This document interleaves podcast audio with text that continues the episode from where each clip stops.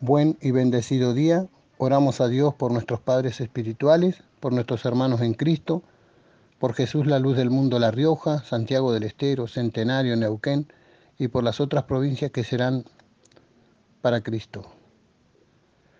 El decreto de hoy nos habla del ensanchamiento y para recibir lo que Dios tiene para nosotros. La palabra de Dios en Isaías 54, 2 y 3 nos dice, ensancha el sitio de tu tienda y las cortinas de tus habitaciones sean extendidas.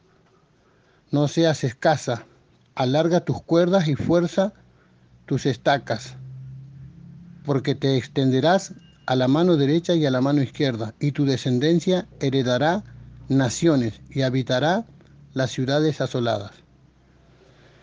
La palabra ensanchar en la Biblia se utiliza para describir el crecimiento, la expansión y la prosperidad en varias áreas de la vida, incluyendo la tierra, la prosperidad material, el crecimiento espiritual y la obediencia a Dios.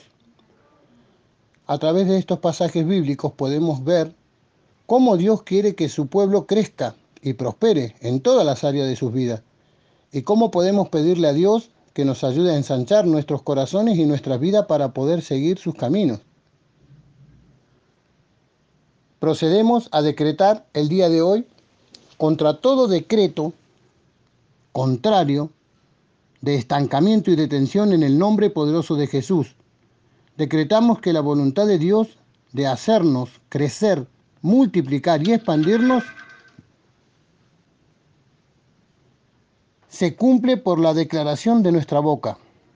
Llamamos a los que van a ser salvados a añadirse al cuerpo de Cristo.